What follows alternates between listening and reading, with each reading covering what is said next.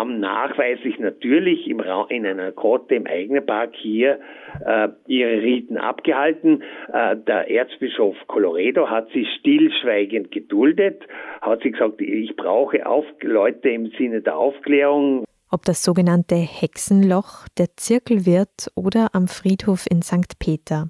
In der Stadt Salzburg begegnen uns immer wieder Symbole der Freimaurer. Welche Rolle dieser Geheimbund in Salzburg spielt und inwieweit die Familie Mozart darin eingebunden war, hören Sie in dieser Folge von Schattenorte. Schattenorte. Ein Podcast über die dunkle Geschichte Salzburgs.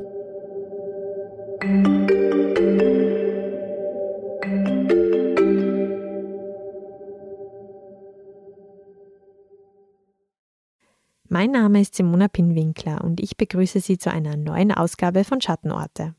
Gemeinsam mit meiner Kollegin Anna Boschner beleuchten wir in dieser Serie Orte mit dunkler oder mystischer Geschichte in Stadt und Land Salzburg. Heute gehen wir Mythen einiger Orte auf die Spur. Nachdem wir uns in der ersten Staffel bereits mit dem Geheimorden der Tempelritter beschäftigt haben, begeben wir uns dieses Mal auf die Suche nach Zeugnissen der Freimaurerei in der Stadt Salzburg. Wir spazieren dafür von Eigen aus bis in die Altstadt und schließlich auch noch auf den Mönchsberg. Ich nutze die vermutlich letzten sonnigen Herbsttage im Jahr 2022 und begebe mich nach Eigen. Vorbei am Schloss folge ich der Beschilderung in Richtung Gelowski-Höhle, bleibe aber nah am Felberbach und stapfe durch das bunte Herbstlaub. Vorsicht ist geboten und rutschfeste Schuhe sicher von Vorteil. Über Brücken, Stufen und Baumstämme gekraxelt erreiche ich dann die untere Grotte oder gemeinhin auch als Hexenloch bezeichnet. Eine kleine Höhle ist das, durch die ein Bach fließt. Der Blick hinein geht ins schwarze Nichts. Man hört nur die Wassertropfen. Da bewegt sich plötzlich etwas an der Felswand ganz dicht neben mir. Es ist ein Feuersalamander, der zwischen dem Blattlaub hervorkriecht und die Steinwand hinauf. Es wird nicht der letzte seiner Art sein, der mir an diesem Nachmittag im eigenen Park begegnet. Ansonsten sind nur vereinzelt Spaziergänger unterwegs. Bereits seit Jahrhunderten ist der Park ein beliebtes Erholungsgebiet, doch nicht nur für Gäste und Spaziergänger, sondern auch der Geheimbund der Freimaurer bzw. konkrete Illuminaten soll sich hier getroffen und Riten durchgeführt haben. Der Eignerpark selbst hat eine spannende und lange Geschichte. Bereits im Spätmittelalter ist die Heilquelle belegt und im Jahr 1402 ist Eigen erstmals urkundlich als Eigentum des Domkapitels Salzburg genannt. Die erste Parkanlage entstand dann unter Franz Josef Waldherr, der das Gut und das Wildbad im Jahr 1727 kaufte. Der nachfolgende Besitzer, Basil Optatus von Ammann erweiterte die Badeanlagen und den Park. Er stattete den Landschaftsraum mit Brücken und Wegen aus und ließ Denkmäler, Altäre und Grabhügel errichten. Um 1780 entstand dann in der Zeit der Aufklärung der englische Landschaftsgarten, der unter dem Domherrn Ernst Fürst Schwarzenberg ab 1804 deutlich ausgebaut wurde. Mit einer Kanzel und weiteren Aussichtspunkten, den Grotten, Schluchten, Wasserfällen, bewaldeten Hängen mit verschwiegenen Wieseninseln, verschlungenen Wegen und Brücken und damit auch bei internationalen Besuchern Berühmtheit erlangte. Ich habe mit dem Biologen Reinhard Medikus über diesen Ort in Eigen gesprochen. Er war vor seinem Ruhestand im Jahr 2016 im Magistrat der Stadt Salzburg Mitarbeiter im Amt für Umweltschutz und im Amt für Stadtplanung mit den Schwerpunkten Naturschutz und Naturraumplanung tätig. Zudem ist Herr Medikus ein Kenner der Salzburger Geschichte und vor allem der Stadtberge und Gärten. Er erklärt die Rolle des Eigner Parks im späten 18. und frühen 19. Jahrhundert. Diese Gartengestaltung war eine revolutionäre Sache. Ähm, die Barockzeit, die Renaissancezeit liebte geometrisch angelegte Gärten, äh, liebte äh, geometrische Formen und äh, ein, ein, war ein, ein Spiel der, der doch sehr klaren architektonischen Linien. Während durch die Revolution, ausgehend vielleicht auch von England, ähm, ein, der, als Gegenpol nun der englische Garten in Mitteleuropa Fuß fasst und hier dieser Garten völlig neu und in sehr revolutionärer Weise neu interpretiert wird. Diese neue englische Garten äh, kennt keine geraden Linien, kennt vielleicht noch hier und da die eine oder andere Achse, aber ansonsten liebt diese Zeit verschlungene Wege, liebt natürliche Grotten, liebt Waldwege mit Waldinseln und äh, wie wir heute eben den, diesen englischen Park äh, an verschiedenen Orten in Mitteleuropa kennen. Und dieser Park in Eigen ist eben äh, in seiner durchaus noch guten, äh, vergleichsweise guten Haltung äh, über Salzburg und über Österreich hinaus äh, durchaus äh, äh, wichtig und steht deshalb auch unter Denkmalschutz. Eine maßgebliche Rolle spielen die Grotten, die untere wie die obere, gerade auch im Sinne der Zeit der Aufklärung, wie Herr Medikus schildert. Die, äh, dabei ähm, sind die Grotten eben auch Teil dieser Wasserläufe. Eben das Wasser spielt ja auch schon bei Barock- und Renaissancegärten eine ganz, ganz maßgebliche Rolle. Wir kennen alle Hellbrunn und seine Wasserspiele. Und auch hier ist äh, das frühe 19. Jahrhundert, macht hier auch einen Gegenpol, natürliche Wasserläufe, äh, interessante äh, Gestaltungen die natürlich entstanden sind und vielleicht auch behutsam nachgearbeitet sind, prägen das Bild des Parks. Und äh, die Grotten werden begehbar gemacht, werden ausgestaltet, aber verlieren ihr natürliches Erscheinungsbild nur am Rande oder wenig.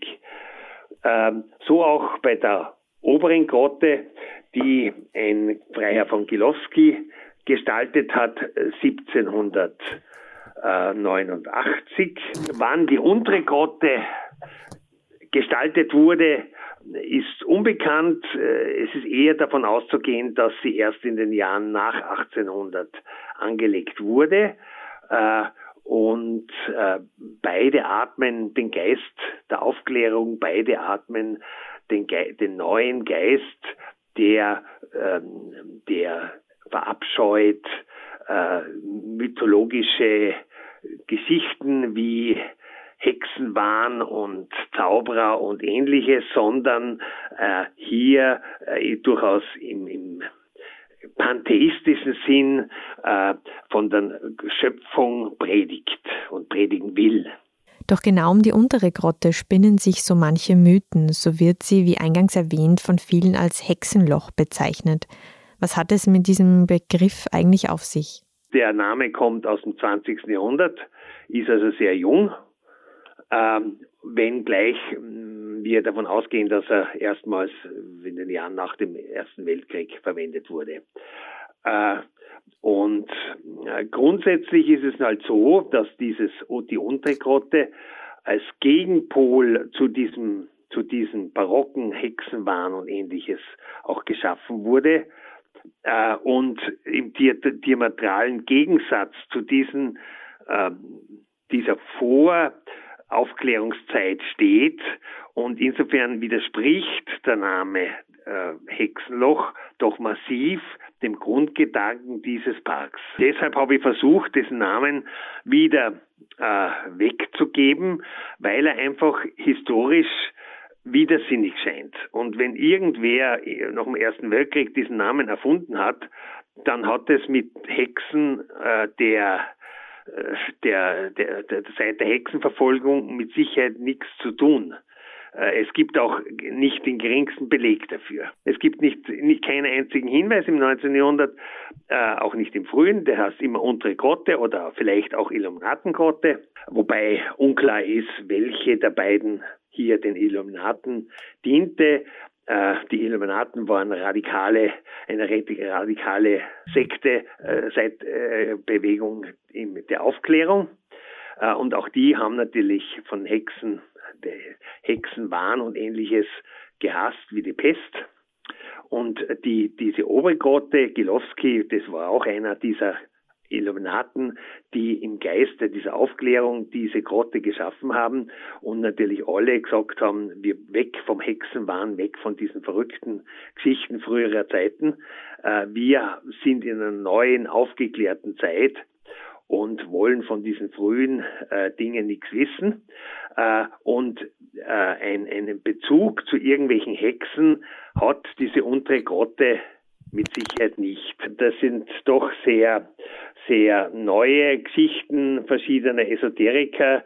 Äh, das ist ihnen völlig unbelassen, diese Geschichten zu erzählen. Aber historisch äh, gibt es halt überhaupt nichts, was daran erinnern könnte. Es gibt verschiedene Punkte, wo Hexenwahn in Salzburg maßgebliche Rolle spielten. Wir kennen sie in, sowohl in Gneis, wir kennen sie natürlich auch im Umfeld des äh, Linzer Tores äh, und im Bereich des, des, des Hexenturmes äh, aber äh, dort fehlen entsprechende, fehlt wirklich eine entsprechende Würdigung. Seit vielen Jahren bemühe ich mich da irgendeine kleine Gedenktafel äh, in Erinnerung an diesen Hexenwahn unterzubringen, aber da hat niemand dafür Verständnis, offensichtlich oder zu wenig Verständnis, während da in Eigen gibt es halt keine Hinweise. Und wo es keine Hinweise gibt, sollte man auch nichts erfinden.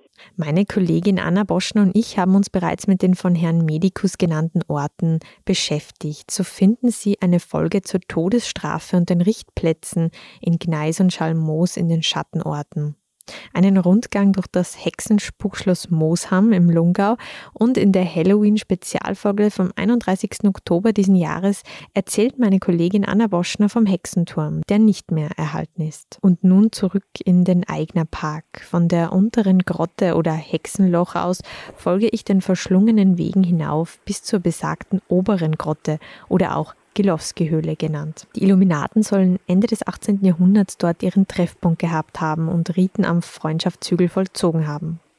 Doch wer waren nun die Illuminaten im Vergleich zu den Freimaurern und was weiß man über die Aktivitäten der Loge in Eigen? Das frage ich Herrn Medikus. Adam Weishaupt hat als äh, katholischer Lehrer für Kirchengeschichte in Ingolstadt äh, äh, dies, die, diesen Orden, wie er selbst nennt, begründet, in äh, ja, abspaltend von den Freimaurern, wollte hier als diesen Geheimorden äh, die, den Staat unterminieren, indem er an maßgeblichen Stellen eben Illuminaten äh, in diesem als Netzwerk unterbringt und vor allem einmal zuerst den bayerischen Staat in diesem damaligen Kurfürstentum eben äh, im Sinne der Aufklärung äh, hier umgestalten kann und äh, ja, äh, dieser katholische äh, geprägte äh, Staat Bayern war damals doch sehr rückständig, wenn man so will, sehr noch diesen Mythen äh, äh, ja, aufges äh, diesen Mythen zugetan. Und dieser Adam äh, Weishaupt hat dann in der Folge einen großen äh, und sehr namhaften zweiten Mann in diesem, in diesem Orden erhalten mit Namen Adolf Freiherr von Knicke, äh, der äh, diesen Orden äh, groß gemacht hat, der diesen Orden in wenigen Jahren eine Fülle von Mitgliedern gebracht hat. Es hat natürlich dann zu Konflikten geführt, weil die beiden leitenden Personen sich uneinig über die Führung waren und äh, es zu hitzigen Kontroversen gekommen ist. Äh, in diesen Kontroversen war zuletzt auch Johann Wolfgang von Goethe eingeschaltet als Vermittler. Man wollte also hier eine Lösung finden und hat in, in einem Streit äh, Mediationsgespräch festgelegt letztendlich, dass beide Führungspersönlichkeiten äh, von der Führungsspitze weg sollen, um eben, äh, weil man nicht einem Recht geben konnte und dem anderen Unrecht geben, sondern man wollte eine neue Führung. Äh, und letzten Endes kam es dann dazu und äh, die gleichzeitig äh, noch ein Jahr zuvor allerdings schon während dieses Streites wurde auf Betreiben eines Rosenkreuzer einer großen Gruppe, die sehr mythologischen und vielleicht auch erzkatholischen Vorstellungen verhaftet war ähm, und als, zu, als äh, wirklich als äh, Gegenpol zu den Freimaurern und den Illuminaten diente. Diese haben erreicht, dass die, die Illuminaten, die ja tatsächlich den bayerischen Staat unterwandern wollten und umgestalten wurden, dass die verboten wurden und jeder Illuminat, der aufgedeckt wurde, verlor automatisch einen Posten im Staatsdienst.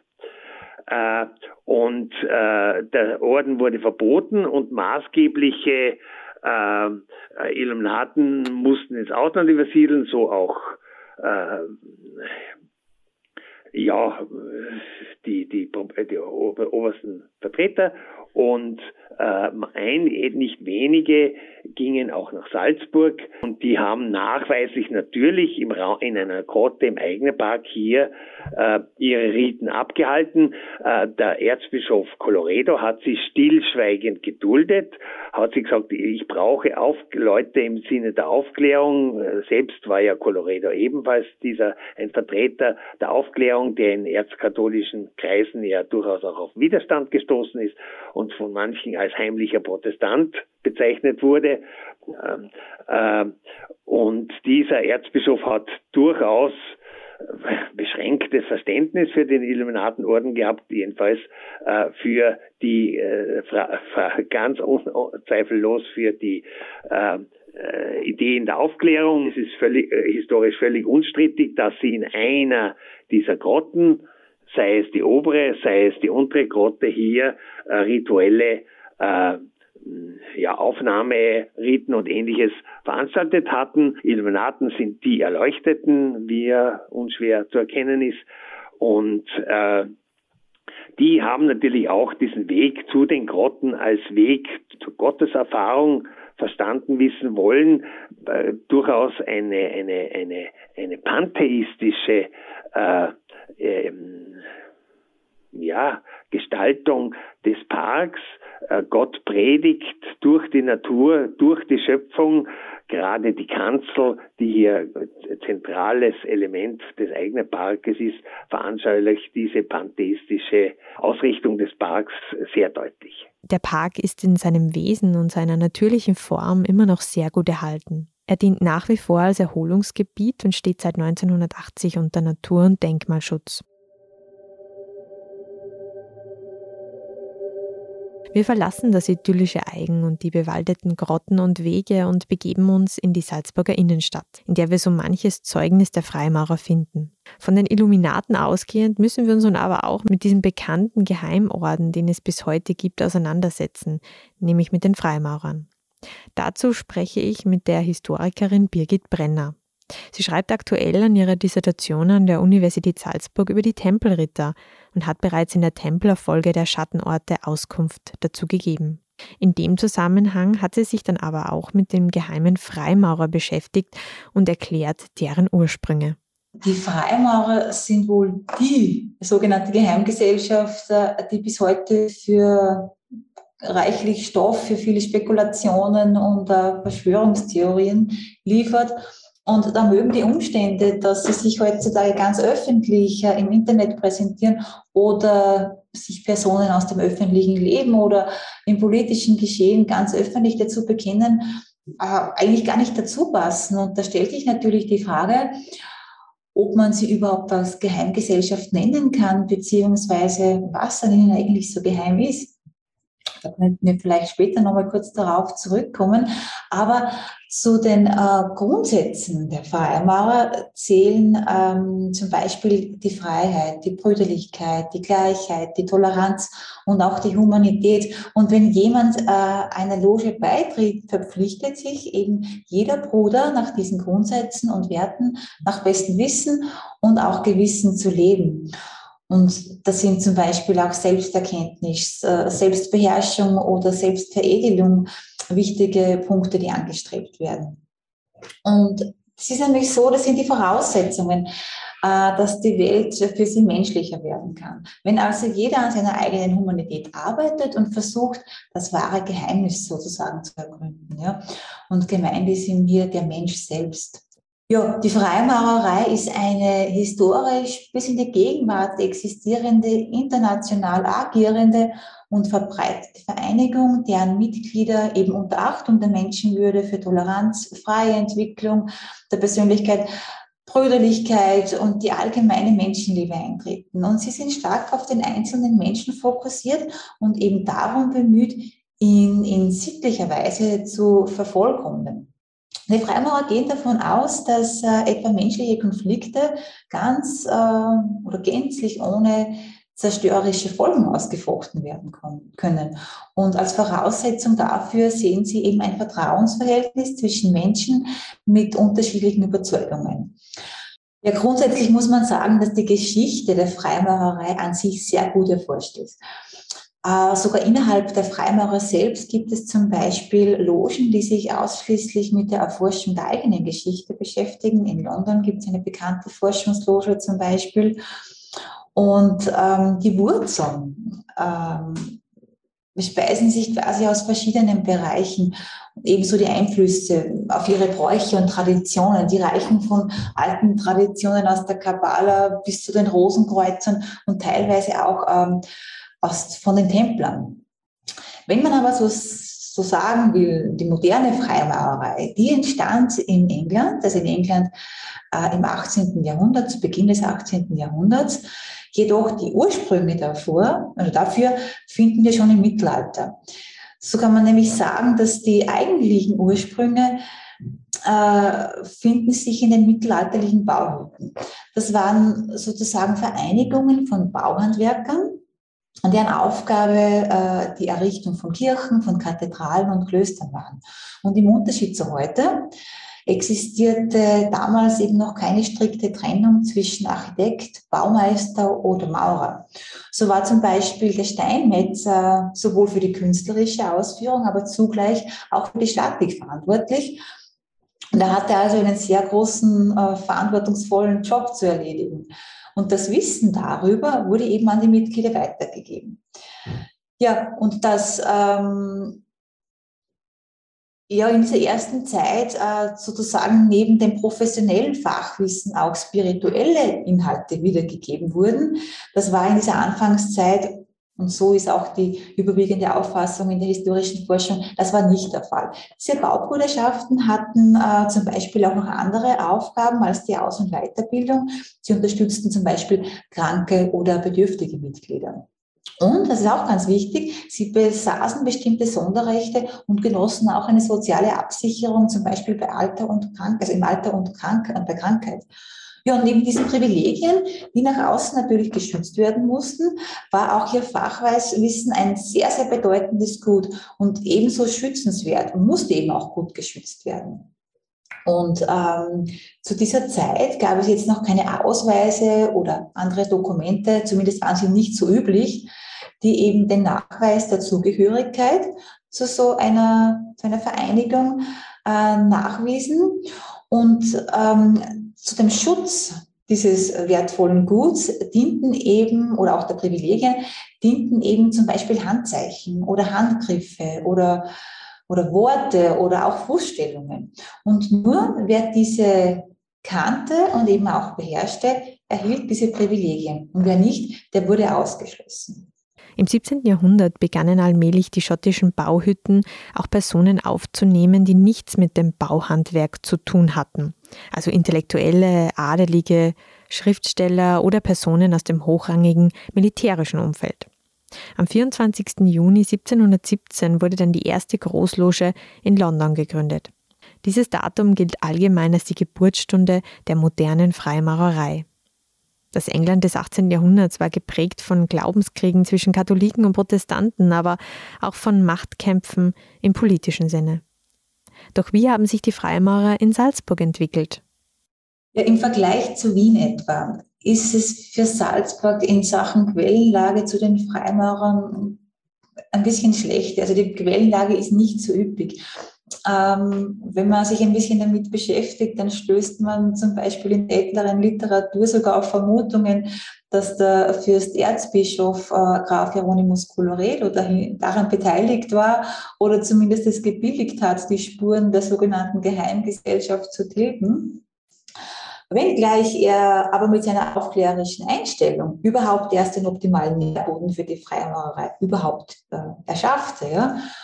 Und im Jahr 1783 wurde in Salzburg die erste Loge gegründet. Ihr Name war zur Fürsicht.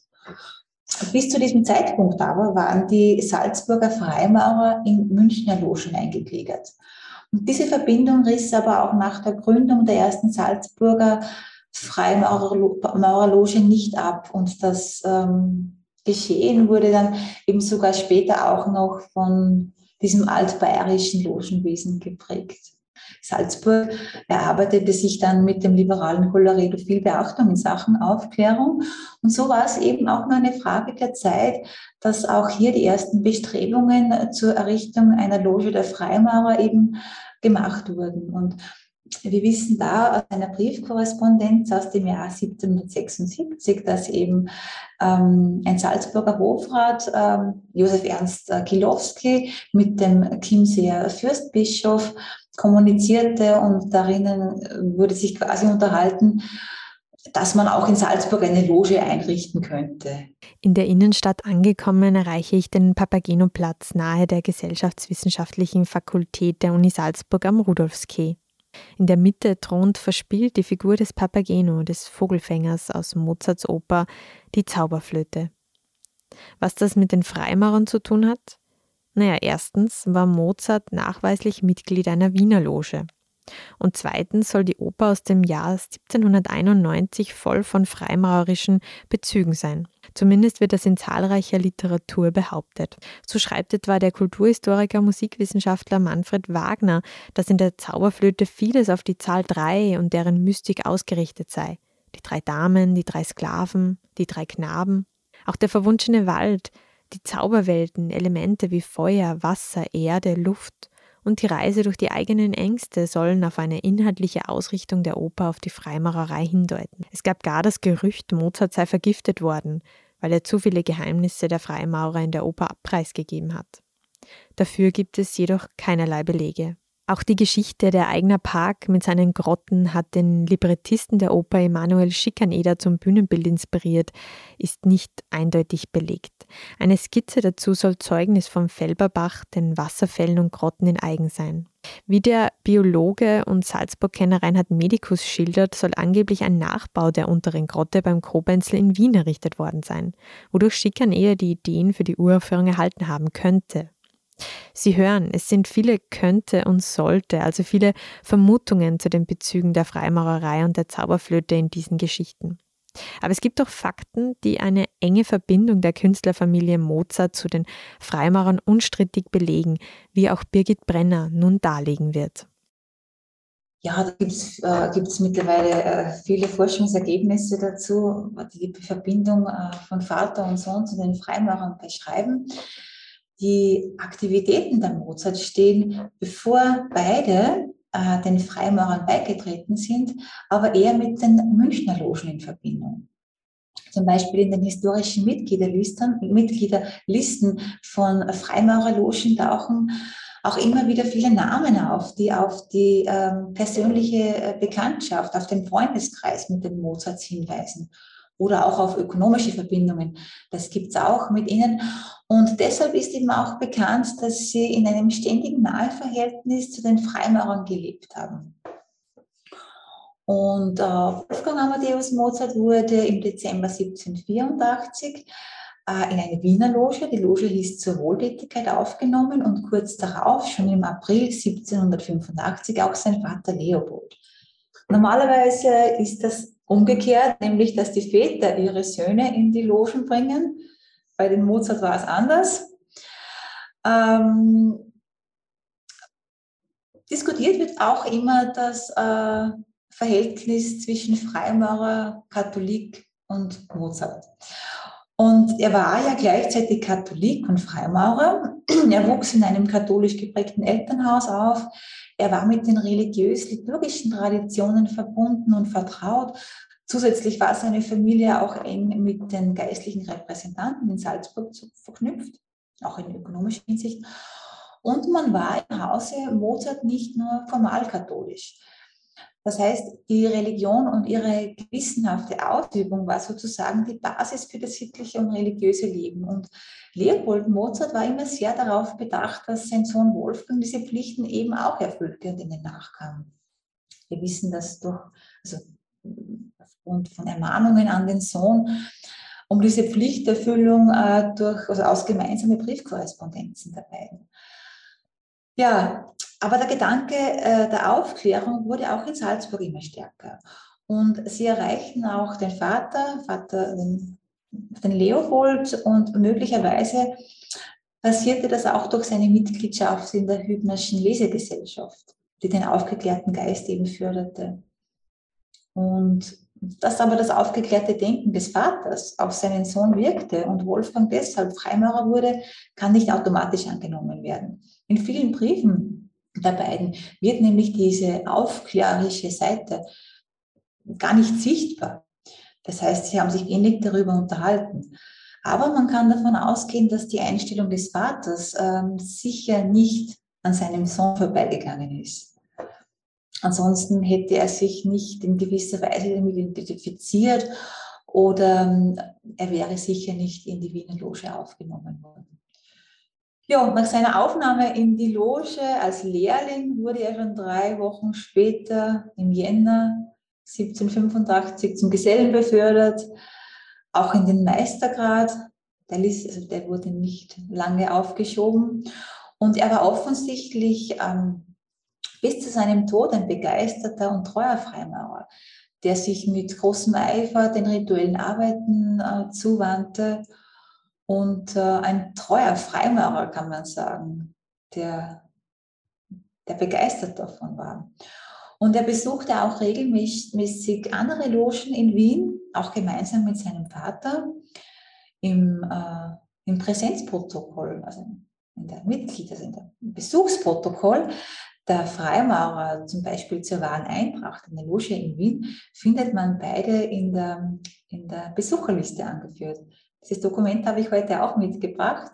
Da stehen die ersten beiden Namen in der Liste sind äh, Leopold und äh, Wolfgang. Genau. Ja, bei, ähm, bei dem, bei, bei dem Mozart-Thema stellt sich natürlich die Frage, wie ein gläubiger Katholik auch Freimaurer sein kann. Weil sind es nicht äh, zwei absolute Gegensätze, würde man meinen, oder befand es sich in einem ständigen Gewissenskonflikt? Das wäre ja auch möglich. Und diese Frage lässt sich jedoch weder eindeutig mit Ja oder mit Nein be beantworten. Denn zur damaligen Zeit war es durchaus möglich, dass man beides sein konnte, also Katholik und auch Freimaurer. Aber die Voraussetzung dafür war, dass man ein aufgeklärter Katholik war. Denn die Freimaurerei ist ja kein Ersatz für die Religion. Es ist vielmehr eine bestimmte Art zu leben, ein Lifestyle, ein Lebensstil. Und sie verzichtet auch auf dogmatische Rahmenbedingungen. Was aber Wolfgang Amadeus Mozart betrifft, lebte er offensichtlich in beiden Welten und war in beiden Welten ganz gut sogar und war nicht von Gewissenskonflikten hin und her gerissen. Wir wissen zum Beispiel auch, dass er die Salzburger Loge besucht hat. Und die Salzburger Loge war wiederum eng mit den Illuminaten verbunden. Und aus dieser Richtung wiederum ist bekannt, dass einige von ihnen aus dem persönlichen Umfeld von Leopold Mozart wiederum stammen. Das heißt, die Verbindungen zu den Mozart, also von den Mozarts zu den Freimaurern werden in vielen Richtungen sichtbar obwohl keiner, weder Vater noch Sohn, hier in Salzburg jemals einer Loge angehört hat. Äh, angehört hat. Und auch viele Werke äh, von äh, Wolfgang Amadeus Mozart, vor allem die späteren, gehören auch zur freimaurischen Gelegenheitsmusik, also für den Gebrauch in den Logen. Und ähm, ein Werk sticht hier zum Beispiel besonders heraus, die sogenannte maurerische Trauermusik, oder auch die Maurerfreunde stammen aus diesem Zusammenhang. Und eben auch die Zauberflöte wird oft in diesem Kontext erwähnt. Es ist aber strittig, inwieweit diese wirklich im freimaurischen Zusammenhang verurteilt werden kann. Ab 1792 existierte lange Zeit keine Freimaurerloge mehr in Salzburg. Das lag unter anderem auch am Freimaurerverbot durch die Habsburger und endete erst im Jahr 1918. Dann waren die Freimaurer wieder zwischen 1938 und 1945 verboten. Sie wurden von den Nationalsozialisten verfolgt, ihr Vermögen wurde beschlagnahmt, viele Mitglieder wurden Opfer in den Konzentrationslagern. Ab 1945 erstarkte die Freimaurerei in Österreich wieder, aber erst im Jahr 1967 wurde in Salzburg wieder eine Freimaurerloge gegründet, und zwar mit dem Namen Tamino. Womit wir wieder bei der Zauberflöte wären. Doch am Papageno-Platz in Salzburg gibt es nicht nur den Freimaurerbezug durch Mozarts Die Zauberflöte, sondern am Eck befindet sich auch direkt der Zirkelwirt. Der Zirkel, auch wieder so ein Symbol der Freimaurer. Was zeugt also heute noch von diesen Logen in der Stadt Salzburg? Das sind zum einen eben ihre Symbole oder auch, auch die Häuser, an denen sie angebracht sind und in der wirklich ganzen Stadt verteilt sind und zum anderen vielleicht auch spezielle Orte, die man hier nennen kann, die aber oft oder meist im Zusammenhang mit Sagen oder Mythen mit den Freimaurern in Verbindung gebracht werden. Zum Beispiel das Hexenloch ist bekannt dafür oder auch der gerade von dir erwähnte Zirkelwirt ähm, wird sehr oft genannt bei den Freimaurern, wie ich vorher schon gesagt habe, ähm, ähm, gibt es ja mehrere Symbole. Also nicht nur das Winkelmaß und, und, und ähm, oder den, den Zirkel zum Beispiel, sondern etliche mehr. Aber gerade ähm, beim Zirkelwirt ist es so, dass eben ein Steckschild, Steckschild vorhanden ist. Der Zirkelwirt befindet sich in der Salzburger Altstadt, in der Pfeiffergasse 14 und am Haus des Zirkelwirts ist eben dieses schmiedeiserne Steckschild angebracht mit dem Zirkel. Und äh, nach der Über Überlieferung, ist tatsächlich eine Überlieferung, wählten eben die Mitglieder der ersten Salzburger Freimaurerloge als ihren Logentempel einen Raum im Zirkelwirtshaus in der Pfeiffergasse. Und ähm, früher war es eben so, dass man hier Stadtpfeifer oder Hafenschlager antraf. Denn bereits 1667 trug eben das Wirtshaus den Namen zum Goldenen Zirkel. Die Anwesenheit tatsächlich, ähm, dass sie wirklich dort waren, ist aber nicht gesichert und, und, und, auch nicht belegt. Und manche Autoren sprechen hier sogar von, von einer Legende. Also wir haben hier in der Forschung keine konkreten Nachweise, dass sie wirklich auch dort ihren, ihren, ihren, ihren Raum hatten. Genau. Weil es wird auch diskutiert, dass die Rosenkreuzer oder zum Beispiel die Illuminaten sich dort getroffen haben. Ja, wenn wir noch kurz so einen Schwenk durch die Stadt machen, dann gibt es eben Hinweise, dass sich die Salzburger Freimaurer in einem der Kapitelhäuser hinter dem Dom trafen und die Arbeiten dort verrichteten, möglicherweise sogar im Haus ihres ersten Stuhlmeisters das ist anzunehmen und ähm, möglich wäre auch die sogenannte feiertagsche Behausung in der Getreidegasse 13, das wiederum ungefähr in der unmittelbaren Nähe des Hauses von Wolfgang Amadeus Mozart wäre, wo er, glaube ich, bis zu seinem 16., und 17. Lebensjahr in etwa wohnte.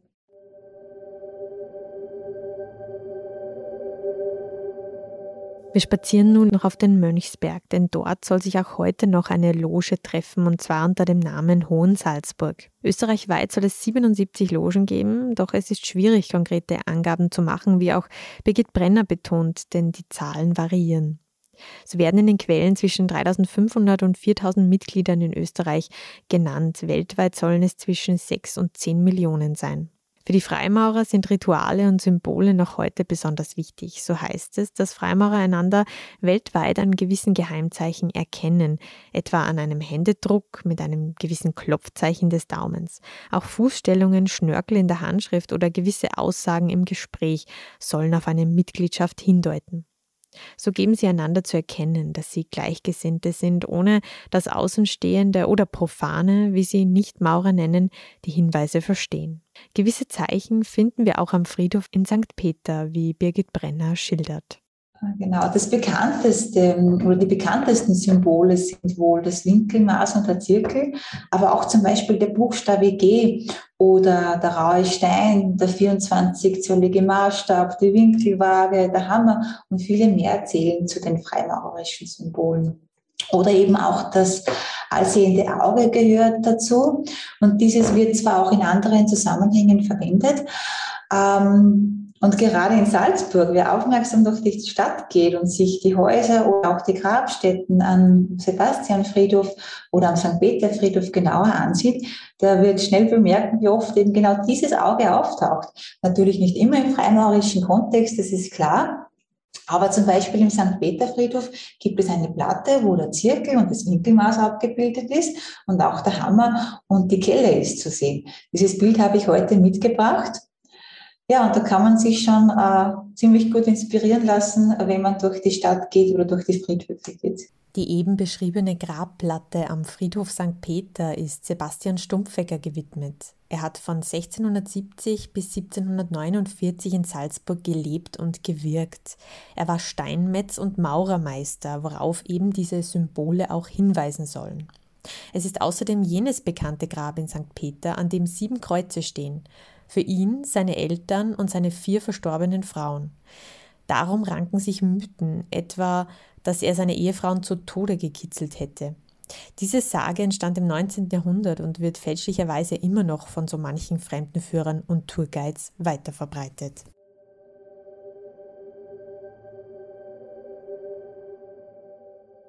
Jetzt haben wir viel über diesen reinen Männerbund gehört. Doch was ist eigentlich mit den Frauen? Sind weibliche Mitglieder zugelassen? Ja, es gibt und es gab auch Frauen bei den Freimaurern. Denn es ist bei den Freimaurern so, es existieren grundsätzlich drei Arten von Logen.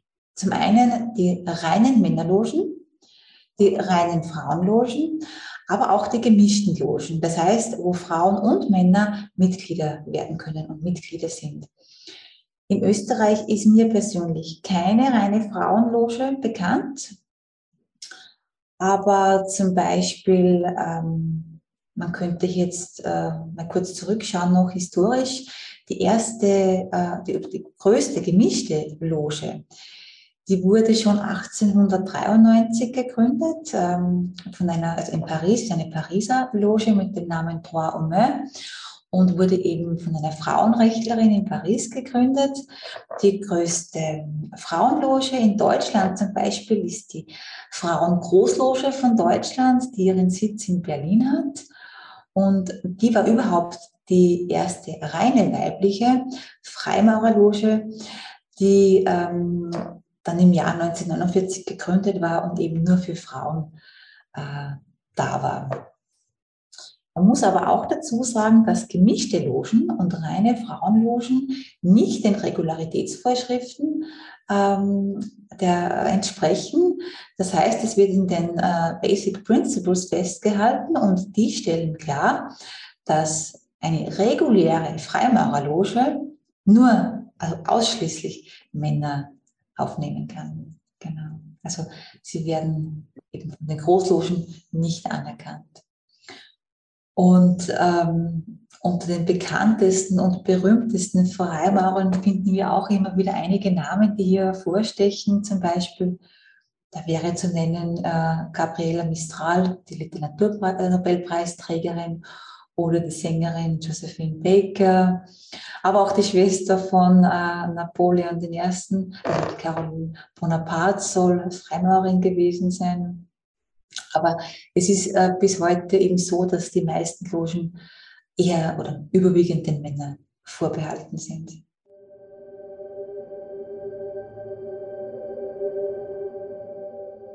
Wir sind nun am Ende unserer geheimnisumwobenen freimaurerischen Reise dieser Schattenorte-Folge angekommen. Ich danke Ihnen für das Interesse. Haben Sie Fragen oder Anregungen zu dieser Folge oder kennen Sie Schattenorte in Ihrer Heimat, die es zu beleuchten gilt? Dann schreiben Sie uns gerne an podcast.sn.at. Wir freuen uns über jegliches Feedback.